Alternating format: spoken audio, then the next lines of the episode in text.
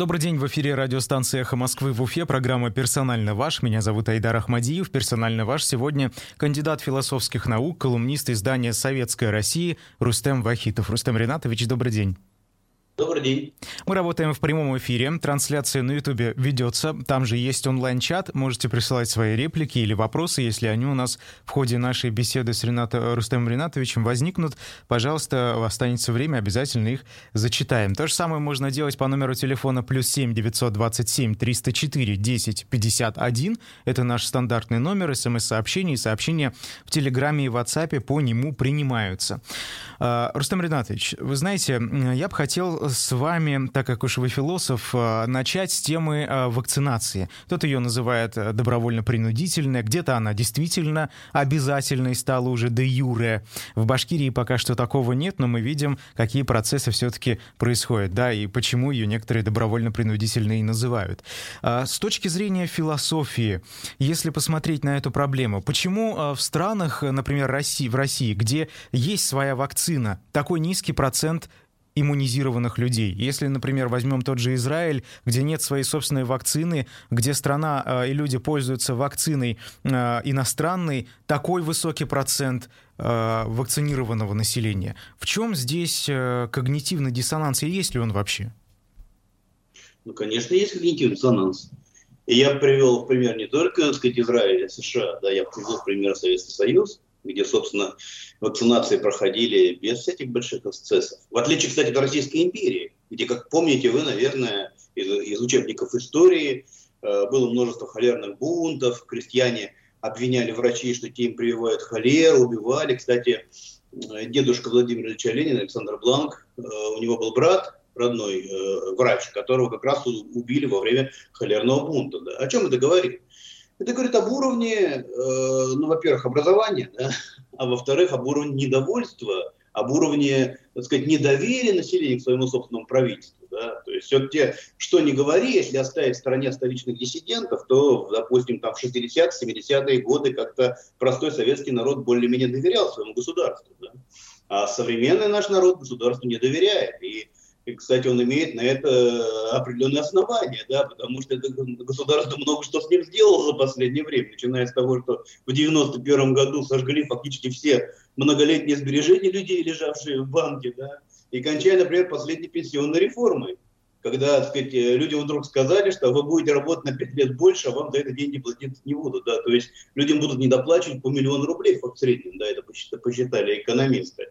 Ну, то есть при этом э, это, это были люди, которые так сказать, э, нас уверяли, что никогда никакой пенсионной реформы не будет, повышения так сказать, пенсионного возраста не будет. То есть, ну как можно верить так сказать, людям, которые вам сначала говорят одно, потом делают другое, а потом они приходят с умильными постными лицами и говорят, а вакцина-то у нас совершенно безопасная. Ну, знаете, так сказать, э, возникает целый ряд вопросов. То есть вакцинация я не ковид-диссидент. Я считаю, что действительно это, очень опасная болезнь, с которой нужно бороться. И вакцинация, как показала практика последних нескольких столетий, да, ну, ну, по, по минимум, как минимум последних лет 150, наверное, да, это очень эффективный способ. Но, э, извините, э, у нас тут возникает определенный вопрос. Например, почему, так сказать, Евросоюз, почему, так сказать, ВОЗ не признает, допустим, наши вакцины. Я, я понимаю, что у нас прекрасные ученые, советских времен у нас, так сказать, блестящая совершенно школа да, существует, но, тем не менее же, в сеть проникает определенная информация. И мы слышим э, претензии, сказать, западных чиновников, еврочиновников, да, которые говорят, что мы тоже верим, что у вас хорошие ученые, мы признаем, так сказать, их учеными высокого какого-то ранга, высокого статуса, но вы э, предъявите нам ваши данные клинические, да, то есть по, по, по, по, в мировом сообществе принято, чтобы трехфазные испытания были, да, и все эти, так сказать, данные должны быть в свободном доступе. Они, допустим, почему в Америке люди-то вакцинируются, да? То есть э, в Америке же нет принудительной вакцинации. Тем не менее, допустим, вот несколько недель назад в Нью-Йорке были фейерверки. Да? Почему? 70% вакцинировались, сняли ограничения. А почему? А потому что они берут группы риска, полицейских, врачей, например, да, добровольцев там берут, да, которые вакцинируются, а потом публикуют статистику. Э, по которой видно, что вот, ну, в этих группах снизилось количество заболеваний. Да? И люди идут и вакцинируются. Да? В апреле месяце по 3 миллиона человек в Соединенных Штатах за день. вакцинировалось. Скоро они достигнут 60%. А у нас людей загоняют, а мы на 35-м месте. Да? Но люди не верят. У людей есть вопросы. А у нас власть же на эти вопросы отвечать не собирается. У нас же все через колено делают. Да? То есть ломают людей через колено. Не хочешь, мы тебя уволим там. Не хочешь, иди на улицу. У нас там раздаются такие сказать, э, отряды слишком ретивых, мне кажется, сказать, пропагандистов э, предложения, что там людей в общественный транспорт не пускать так, без прививки, или там в магазин не пускать без прививки. Но, но понимаете, ну это же вообще, так сказать, э, уму непостижимо. Да? То есть как можно так относиться к своему собственному населению? Вы знаете, какие аргументы я слышал от тех людей, кто сейчас выступает против вакцинации от коронавируса именно отечественными препаратами? Я, конечно, слабо знаю их позицию касаемо иностранных э, вакцин, но это уже отдельная, я думаю, тема. Они говорят, что в советские времена вакцины испытывались десятилетиями. Это вот я цитирую этих людей, э, это мнение, да, которое я, конечно, слышу, это может быть очень субъективно, и в моем информационном пузыре это нужно понимать. А, а сейчас, по их мнению, вакцина не была испытана, она совершенно новая, и никто не знает, какие последствия от нее могут быть. И все-таки вот корректно ли здесь э, сравнивать советский период и отношение советских людей к вакцинации и современность?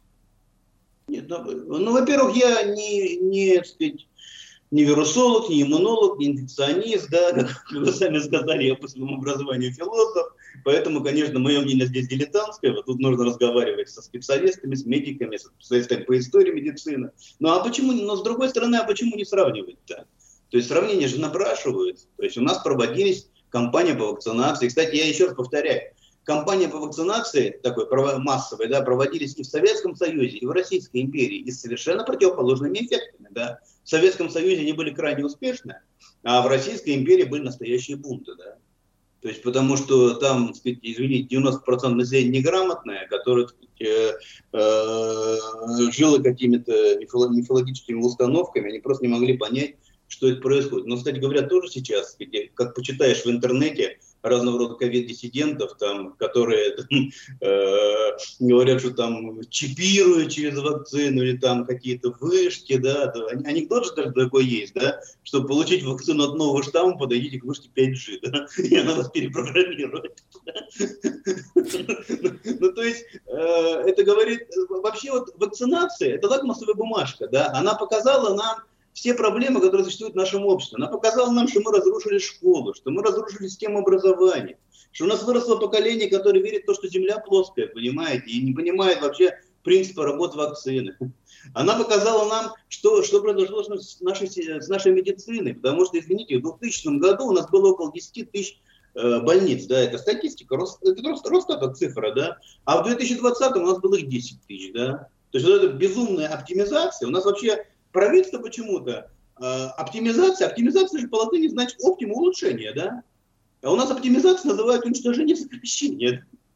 у нас уничтожили сначала половину стационаров, а потом говорят, ой, пандемия же, да, что нам делать теперь?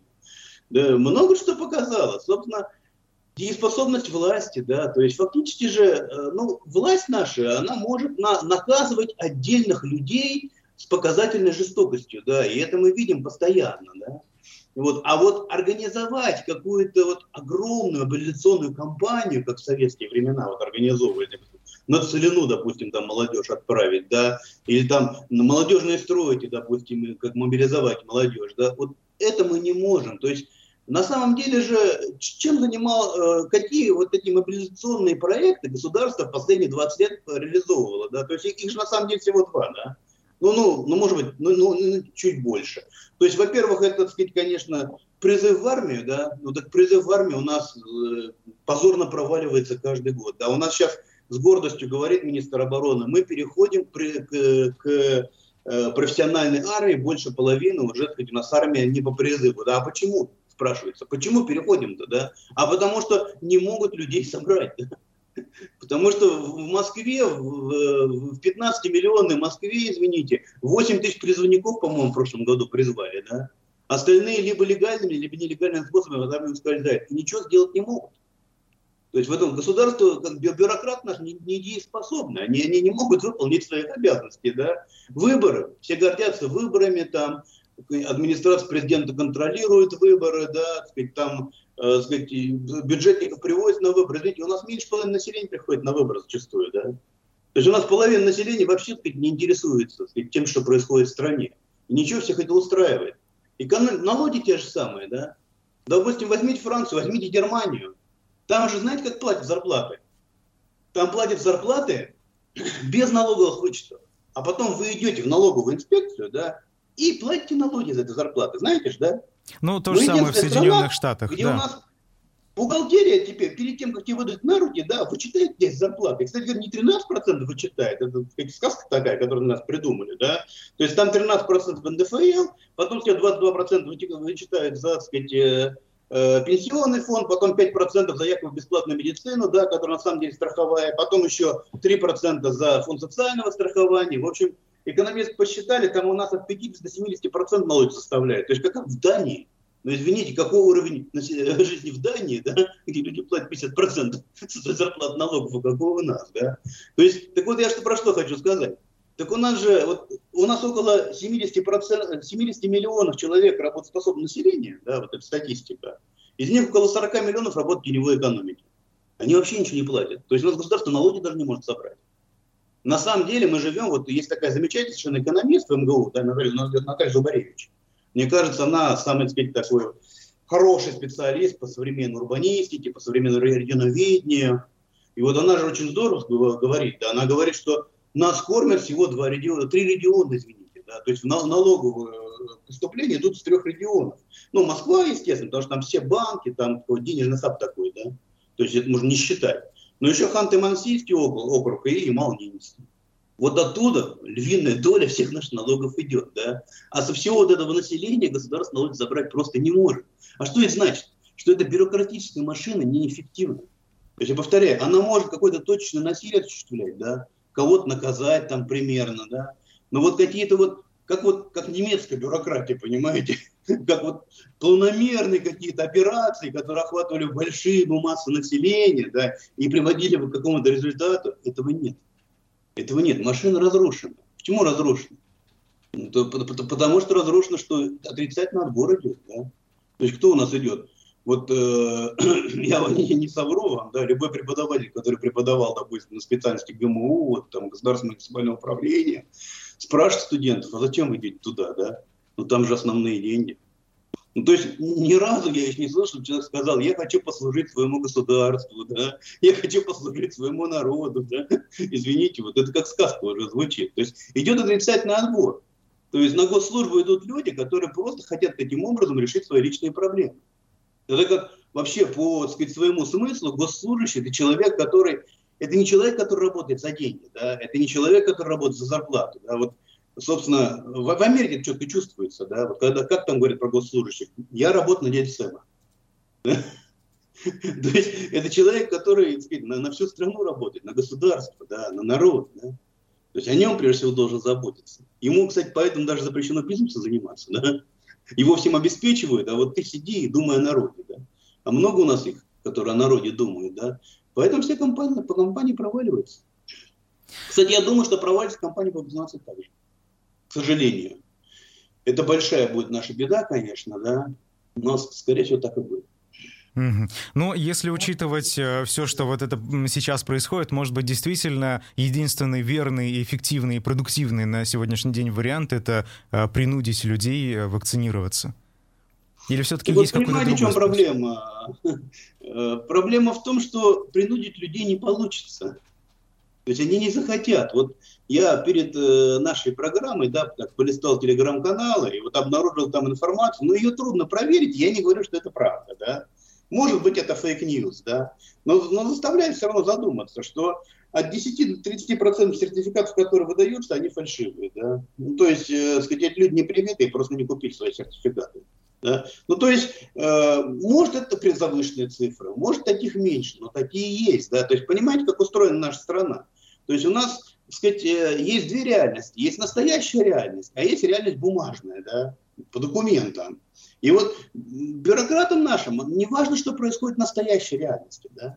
А им важно, что происходит в бумажной реальности. И поэтому я вам гарантирую, что пройдет назначенный срок, который там президент отвел, да, и все наши руководители положат ему на стол бумажки, где будет написано, что 60-70% нашего населения вакцинировано.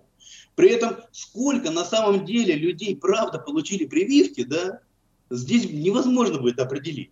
Но, скорее всего, значительное количество, да, вот некоторые говорят, эксперты, до трети, да, до трети тех, кто будут, вот, значит, там привитыми, будут не привитыми. Что это значит? Это значит, что коллективный иммунитет будет только на бумаге, да. А это что значит? А это что значит, что пандемия продолжится, да? То есть, понимаете, тут же есть определенная логика. То есть, вот э, на бумаге они объявят, что 70% привиты. Значит, надо снимать ограничения, да? Снять ограничения, а на самом-то деле пандемия не остановлена. Вот США она остановлена, извините меня. Да. Я не американофил, я, так сказать, левый патриот по своим сказать, взглядам, да, и там вижу много э, изъянов в капитализме, да, но, но, но им это удалось. И, кстати говоря, у них не стоит проблема э, фальшивых сертификатов. Знаете, почему не стоит? По одной простой причине. Потому что никто никому ничем не угрожает. Зачем американцу покупать фальшивый сертификат, если у него нет начальника, который говорит, не принесешь справку, уволить? Понимаете? То есть это его личное дело. Ну, хочешь прививайся, не хочешь. У них там Амиш существует. Знаете, такая секта есть, Амиш. По-моему, господи. Ну, они, они немецкоговорящие, кстати говоря. Они говорят на этом южном э, диалекте немецкого языка. У них такая вера, что по ней там нельзя пользоваться электричеством, водопроводом. Там вообще они живут в условиях цивилизации 19 века.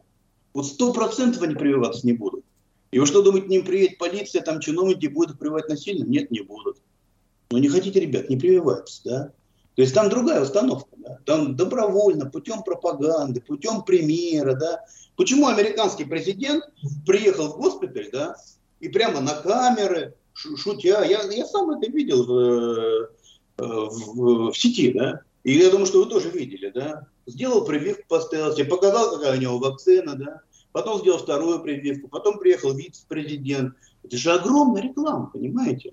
У нас вот мы говорим, что у нашего лидера огромный, так сказать, рейтинг, да, но я сомневаюсь, что у него на самом деле огромный рейтинг, да, но говорят такой, да. И причем вот среди именно проблемных слоев, да, среди бюджетников. Вот представляете, какая была бы реклама, если бы он пошел и прям вот э, сказать, э, на телекамеры Первого канала привился и показал бы, ребята, вот этот спутник Ви, да. На следующий день, я думаю, люди пошли бы на пункт и сами привились, да. Но этого же не произошло. Вы знаете... У нас все как тихо, мирно проходит, да. Поверьте мне на слово, я привился, да. А они, может быть, водичку себе охотили, да. То есть, понимаете? То есть, вот оказывается, в современном мире, ну, э, есть методы более эффективные, чем насилие. Ну, то есть насилие, оно, так сказать, э, конечно, может э, дать какой-то такой вот э, быстрый эффект, да, но зачастую это эффект фальшивый. Вот, вот насилие, которое сейчас наше государство пытается применять, да, кстати, оно же от этого открещивается. Кстати, опять-таки, наш национальный лидер же недавно по э, телевидению сказал, что да вы что, ребята, я же против, так сказать, вакцинации, да? Это же не я виноват, это же губернатор виноват, да? Не трогайте, пожалуйста, мой рейтинг, да? Пускай их рейтинг обрушивается, понимаете? Ну, то есть, значит, наверху-то есть понимание того, что это непопулярно, что это, что это неэффективно, что люди из-под палки не пойдут, да? Ну, ну, какое-то количество пойдет а какой-то не пойдет, а какой-то будет пытаться обманывать, понимаете? А вот а здесь такая ситуация, где обманывать ни в коем случае нельзя. Где на самом деле ты сам себя обманешь, да? Где если ты купишь себе сертификат, а сам не привьешь, ты можешь просто умереть, извините, да, в ковид-госпитале при следующей волне. И причем не только, так сказать, ты сам себя подвергаешь опасности свою семью, ты подвергаешь опасности других людей, потому что, опять-таки, коллективный иммунитет не получится, и эпидемия не остановится, да, не остановится. Поэтому, э, ну извините, ну не глупее же нас на Западе, да, но они же выбирают, сказать, более щадящие какие-то, более, более гуманные средства, да, и, и оказывается, эти средства эффективнее, потому что, сказать, ну извините, эти страны уже достигли иммунитета. То есть вот в Великобритании уже 63% привито, да, Соединенные Штаты уже приближаются к 70%, да. То есть Э, извините, там арабские монархии, да, там уже, так сказать, все, ну, там, может быть, немножко, конечно, свои есть. Специфика, этого не знаю, да, но тем не менее, а у нас 35 место, это очень грустно.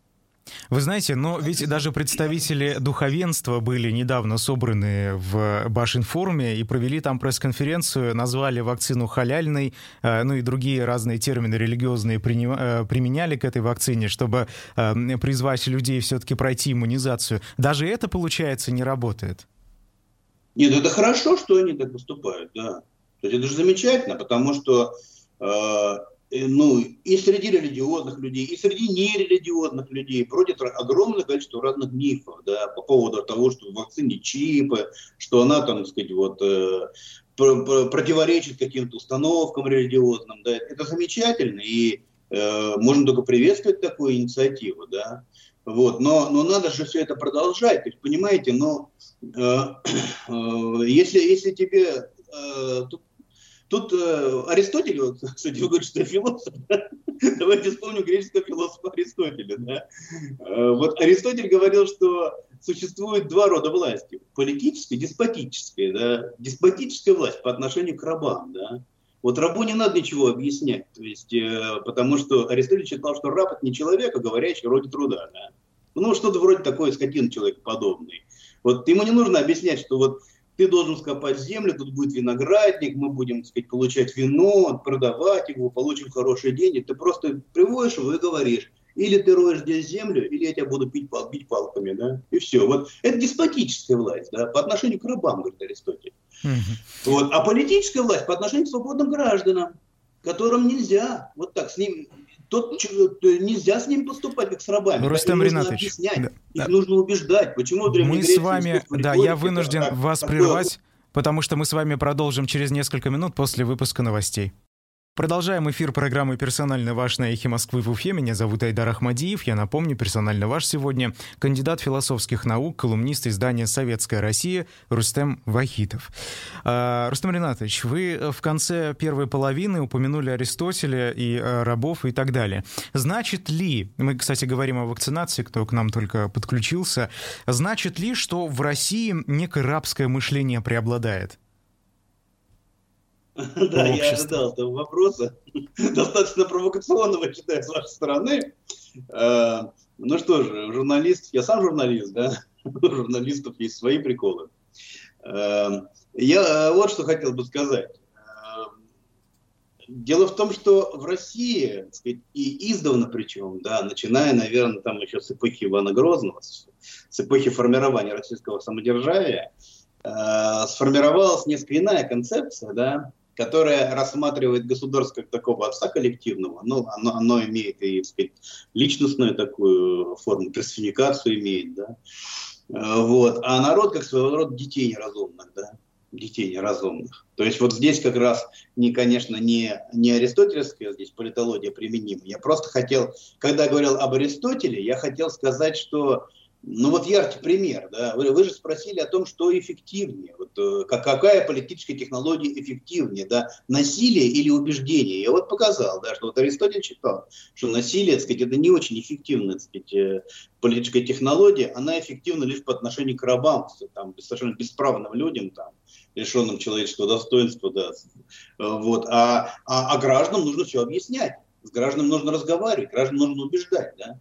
Вот. А в России, да, в России, конечно, народ не смотрели как на рабов, хотя э, мы знаем, что представители революционного движения очень часто, да, сказать, действительно вот так утверждали, да, Чернышевский говорил, да, что вся страна рабы сверху донизу, да, и, и определенные, так сказать, российские реалии определенные основания для этого давали, да, давали и дают, да, тут ничего же не скажешь.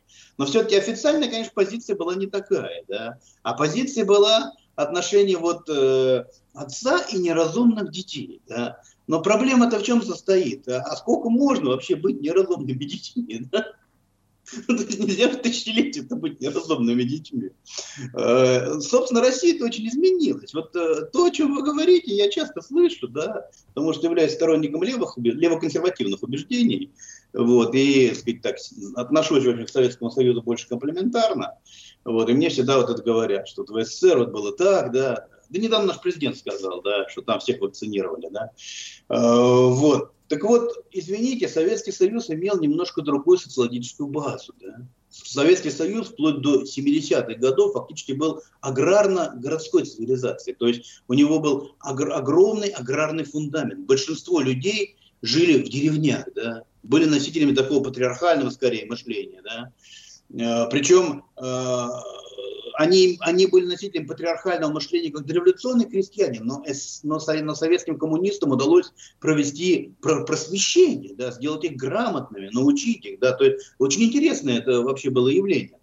Вот. А сейчас Россия изменилась. Сейчас Россия городская цивилизация. Есть сказать, очень интересные исследования. К сожалению, вот недавно умершего от коронавируса, да, выдающегося российского демографа Александра Вишневского, может, вы слышали о нем, да, я думаю, что многие из наших слушателей о нем слышали. Оно называется «Серп и рубль».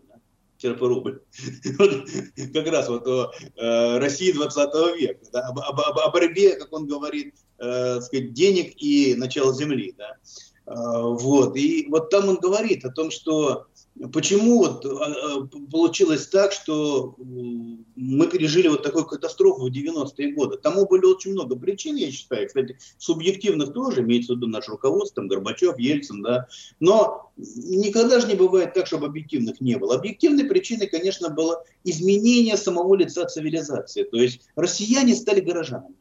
А горожанин отличается от сельчан. Да? Отличается чем? Он более рационален, да? он больше индивидуалист он, кстати говоря, действительно меньше доверяет государству. Даже государству, которое, в общем, ничего плохого ему не сделало. А про наше государство так не скажешь, да, что оно никогда ничего плохого своим гражданам не делало, да. Но тем не менее, да. То есть гражданин, извините, не поверит, если ему скажут, что вы поверьте мне на слово, что вот вакцина нормальная, но Евросоюз из-за своих козней ее не признает. Да. Он станет полезть в интернет, станет разбираться, да, почему, да. Ему интересно. И вот именно с такими людьми, конечно, извините меня, э, сказать, вот политтехнологии насилия не работают. Таких людей себе дороже через колено ломать, да, потому что это потом аукнется, аукнется во время выборов, аукнется во время каких-то политических мероприятий. Да. Ну, то есть, ну, люди смирятся, конечно, да, люди, может, сделают то, что... Или, э, скорее всего, они просто сделают вид, сделают вид, что они выполнили приказание начальства, да. Но какая-то суперцель достигнута не будет. Вот именно потому, что сейчас нужен такой апгрейд, нужно изменение самих политтехнологий, самих техник управления людьми, да, самого отношения государства к своему народу. Угу. Но все-таки люди, которые сейчас в основном а, пишут а, и распространяют всякие фейки, на мой взгляд, про коронавирус, про вакцину, на мой взгляд, люди старше 30 лет примерно, да, вот от молодежи я такого лично я не слышал, может быть, конечно, это не исключает того, что такое есть, конечно. А, эти люди получили образование еще в Советском Союзе, им больше 30 лет, не значит, э, это разве последствия того, что в современной России система образования разрушена? Возможно, это вот последствия... Да, безусловно, конечно, да. Недавно я в «Новой газете» прочитал с удовольствием. Вообще, я редко газету читаю с удовольствием, да. Чаще всего у меня вызывает возмущение, то, что там пишется. Вот. Но в данном случае я прочитал с удовольствием статью, где всячески иронизировали над нашим РЕН-ТВ, которая стала, так сказать, э, выступать э, за, за прививки, за научный прогресс, и говорит, что вот есть такие злыдни, которые там распространяют всякие оккультизм, всякие псевдонаучную чепуху. Дело в том, что РНТВ этим и занимается, да, уже много лет. Много лет. Ну, то есть, понимаете, образование это, это такое вот э, такое богатство, которое постоянно нужно поддерживать. Но как язык иностранный, да, если ты, так сказать, каждый день им не занимаешься, просто через несколько лет ты его забудешь. Вот, или, извините, то же самое, вот, ну, физическая форма, да. То есть, ну, не бывает такого, что ты был замечательный спортсмен, а потом стал, на все плюнул, стал там, э, не знаю, там, есть, пить, курить, там, да, и, и ждешь, что у тебя сохранится та же форма, что была раньше, да. То же самое с образованием, да. Да, в советские времена эти люди, возможно, получили хорошее образование. Я даже думаю, ну, невозможно, да, то есть там про, про гуманитарное образование можно еще спорить, потому что был железный занавес, очень многие там книги там не, нельзя было из идеологических причин там добыть, да, и то, в принципе, у нас были солидные ученые, Лотман тот же самый, да, там, э, не знаю, там, у нас, у нас был Бахтин, которого во Франции издавали, правда, он сам об этом не знал, железный занавес, он жил в Москве, он не знал, что люди во Франции выходят, да. Но если говорить о, о физиках, о математиках, да, но, извините, там пол Силиконовой долины укомплектовано выпускниками там МИФИ, МФТИ, да. То есть у нас солидное было в этом смысле образование, биологическое образование солидное было. Э, вот. Но просто эти люди, так сказать, э, с тех пор, так сказать, 20 лет смотрят РТВ, да, они, так сказать, видят там эти рассказы о том, что Земля плоская, и читают интернет, где тоже всякой чушь полно. Ну, ну, извините, это не может не сказываться. Ну и потом, конспирология, она же не на пустом месте возникает, да? То есть вообще, ну, вообще в чем состоит самая суть конспирологии? Конспирология – это не научный взгляд на вещи. Вот, извините, можно по-разному относиться к марксизму, да. Я вот, допустим, чем-то признаю его правоту, да, в чем-то я с ним не согласен, да, мне там ближе какие-то иногда идеи там Соловьева, там, я, я не, не Владимир Рудольфович имею в виду, естественно, да, Флоренского, Лосева. но, но, но марксизм это научный подход к истории, который нам показывает, что все происходит не потому, что президент сидел там, щелкнул пальцем в своем кабинете, да, все послужили, все сделали, а потому что есть объективные тенденции, есть масса, да, есть интересы классов, вот то же, тут то же самое, да, кто такой конспиролог? Это человек, который верит, что есть какие-то не, не, некоторое небольшое количество людей, которые там управляют планетой, управляют государствами, да. Это не научный взгляд на вещи. А где этот ненаучный взгляд на вещи возникает? В авторитарных режимах э, такого вот персонифицированного типа, да, где люди привыкли видеть, что во главе стоит одна, одна такая фигура, да, и думают, что эта фигура, так сказать, принимая все решения, от нее все зависит, да.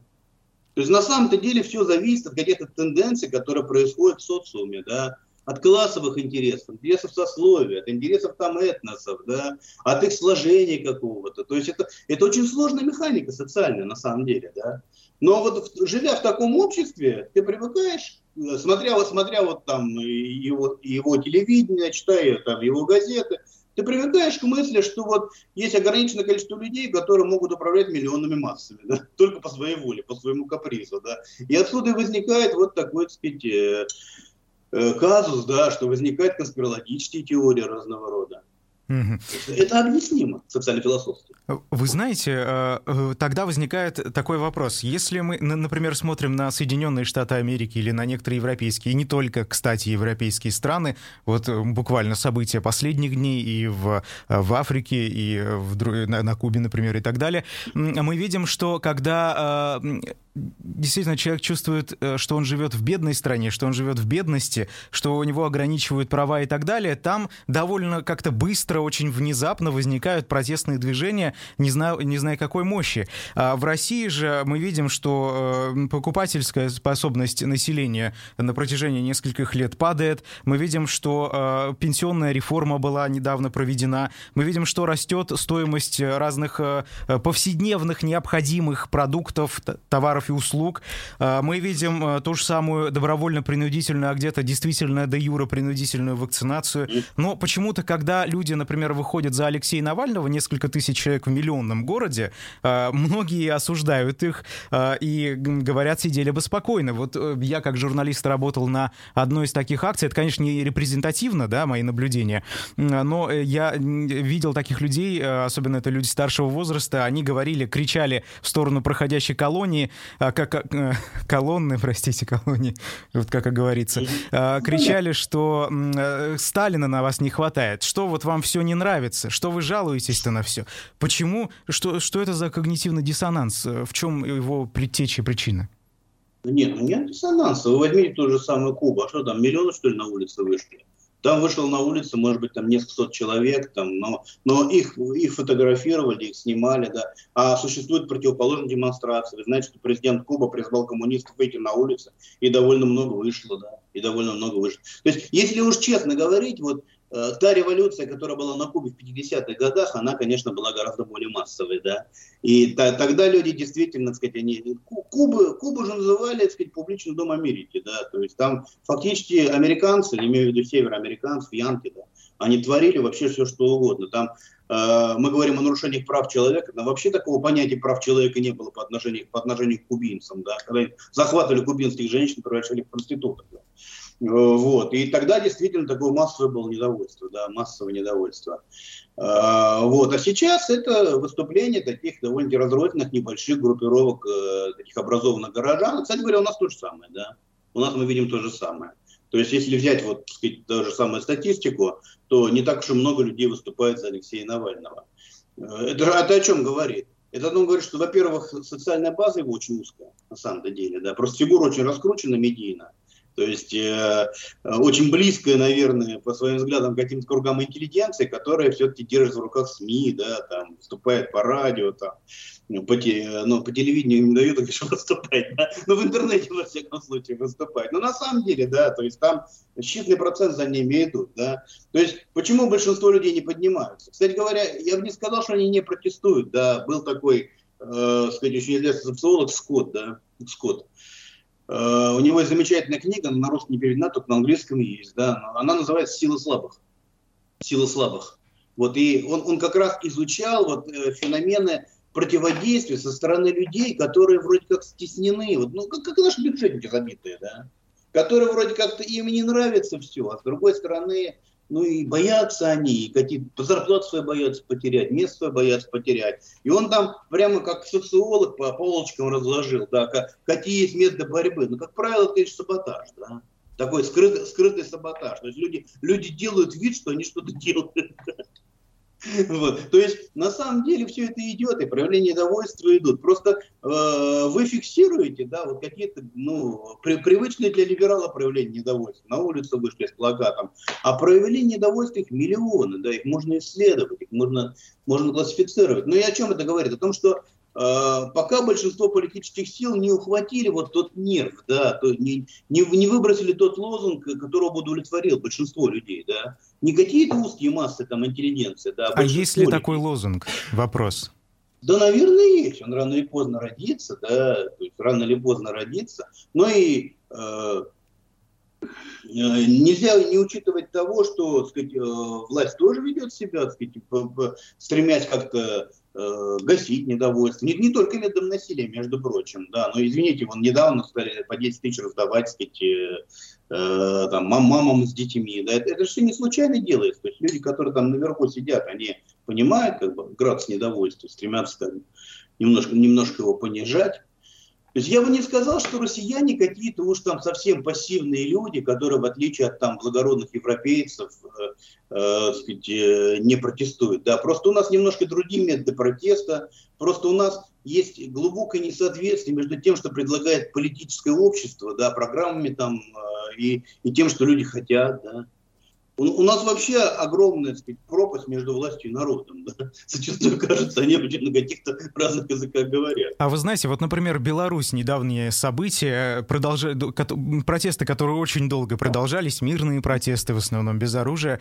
А, и ситуация в Беларуси и в России, на мой взгляд, она а, похожи между собой. И там люди выходили под лозунгами, что им, значит, недостаточно свободы, что, значит, страна бедная и не развивается и так далее. А, но почему-то мнение большого довольно количества россиян э, состояло из того, что, ну вот, сидели бы на месте лучше, они выступали, не, не, не выходили на улицы не позорились. Почему Россия не подхватила, российское общество не подхватило эту волну протеста в Беларуси, учитывая, что э, общество Беларуси, мне кажется, похоже на российское?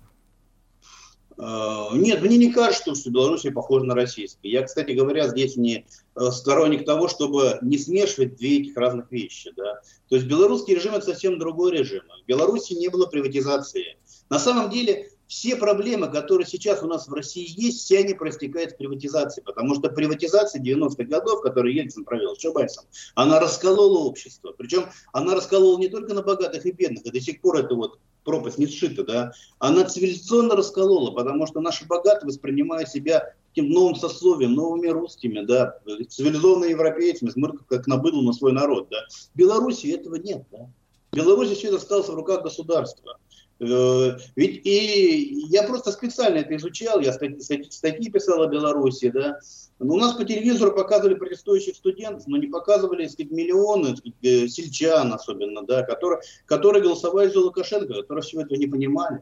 Э, и не, понимали, что, что, что, что не устраивает эта молодежь. Да. которые, извините, вы сравните социальные пособия, которые есть в Беларуси, которые есть у нас. Да? В Беларуси есть право на сказать, рабочее место после окончания университета, например. Да, да там много чего есть. Э, мне кажется, это неправильное сравнение. Это совершенно неправильное сравнение. У нас, у нас совершенно другая страна. Несмотря на то, что мы, у нас мы говорим на том же языке, они тоже в основном по-русски говорят, я бывал в Минске, да. У нас совершенно другая страна, у нас власть совершенно другие люди. Извините, когда Лукашенко сказали из Вашингтона, что, так сказать, заморозит его там счета в банках Запада, он сказал, если хотя бы доллар найдете, замораживайте. То есть его, он сам, так сказать, э, не завязан на Запад, на элиту Запада, и его, окружение тоже не завязано. А у нас, извините, Збигнев Бжезинский однажды, когда еще при позднем Ельцине, сказал, вы говорите, что это, что это элита России, да, но смотри, где лежат их деньги, да, и тогда вы поймете, кому эта элита принадлежит. Хорошо, у нас осталось... У нас по-другому. У нас э, не так э, много времени осталось, да. Вы знаете, вот у нас предстоят выборы в сентябре в Госдуму. Сколько, и не только в Госдуму, сколько, на ваш взгляд, ну, Единая Россия... Сколько, на ваш взгляд, Единая Россия может, э, на какую поддержку она может рассчитывать, так будет правильнее спросить. Есть ли люди, строят ли какие-то параллели между происходящим сейчас, между вот этим недовольством, которое копится, как вы говорите, и э, действиями партии власти, так называемой? Но опять-таки я не могу здесь какие-то прогнозы делать, да, то есть и у меня, в отличие от людей, которые сидят в высоких кабинетах, нет, так сказать, такой социологии серьезной в руках. Я стараюсь читать, конечно, все. Насколько я понимаю, есть независимые сказать, исследователи, которые говорят, что э, ну, максимум там процентов 25 сейчас рейтинг Единой России. А в таких больших городах, мегаполис, как Москва, например, там а речь идет о 11-10%. Да. Поэтому, если бы эти выборы проводились прозрачно, без фальсификаций, без вот этих всех... Речь не только о фальсификациях на участках, да, речь о всех этих, этих вот, э, извините, плохо пахнущих методах, типа, когда там выдвигается типа, кандидат с такой же фамилией, когда там возникают какие-то коммунисты России, там полуслепые бабушки за них голосуют, а потом по нашему законодательству эти голоса отходят Единой России, вы знаете, да? Это Сурайкин же много раз проделывал, да. То есть он получит 2%, потом эти голоса Единой России выходят. А он якобы самого Зюганова, оказывается, при этом, да, работает на Единую Россию. То есть, если выборы проводились бы вот честно и прозрачно, да, то, то, то конечно, Единая Россия провалила бы, это, это безусловно. Но за исключением, наверное, электоральных султанатов. Да, так. Ну, вот, понятно, что Чечне, Чечне не проголосуют там ни за КПРФ, ни за другие партии. Да. Вот. А вообще, в целом, видимо, Единая Россия провалилась бы. Да. Это, это вообще партия, которая... Это, даже, это на самом деле даже и не партия, потому что у нее же ни программы нет, ни каких-то идеалов нет. Мы знаем, что им начальник скажет одно, они одно говорят, скажут другое, они другое говорят. Это просто вот чиновники, которых посадили и сказали, надо нажимать на кнопки, да. Будем за это вкусно, вкусно кормить. Ну, ну все, да. А ну, извините, КПРФ... там был один человек Поклонской, который против выступила по пенсионной реформе, так они ее, так сказать, там обструкции подвергли, и она в следующую думу не попадет, понимаете? Единственный человек, у которого свое мнение было. КПРФ, ЛДПР, Справедливая Россия, которая сейчас ну, там имеет другая, там трех другая ситуация, да, то есть это не э, сателлит Единой России. партия чиновников. Все-таки все остальные партии так или иначе представляют наше такое, ну, может быть, Э, довольно-таки убодненькое, такое слабенькое, но гражданское общество, да, вот, даже системное, я про несистемное не говорил, вот, а, а Единая Россия – государство. Это вообще вот, э, это чиновники, это государство, это не партия. Партия – это часть гражданского общества, а они гражданскому обществу не принадлежат, да. Вот, ну а что они сделают, как они при помощи этих методов выкрутятся, э, то есть, ну, скорее всего, они будут натягивать результат. Я так понимаю, что им уже даже спустили установки, да, что даже цифры известны. Другое дело, как вы правильно говорите, а вот как на это народ среагирует. Мы же с вами помним 2012 год, да? Когда вот Вы думаете, можно России, такого ожидать? Есть вероятность? людей на, на улице. Конечно, не хочется этого, да. Конечно, так сказать, хочется, чтобы страна жила мирно.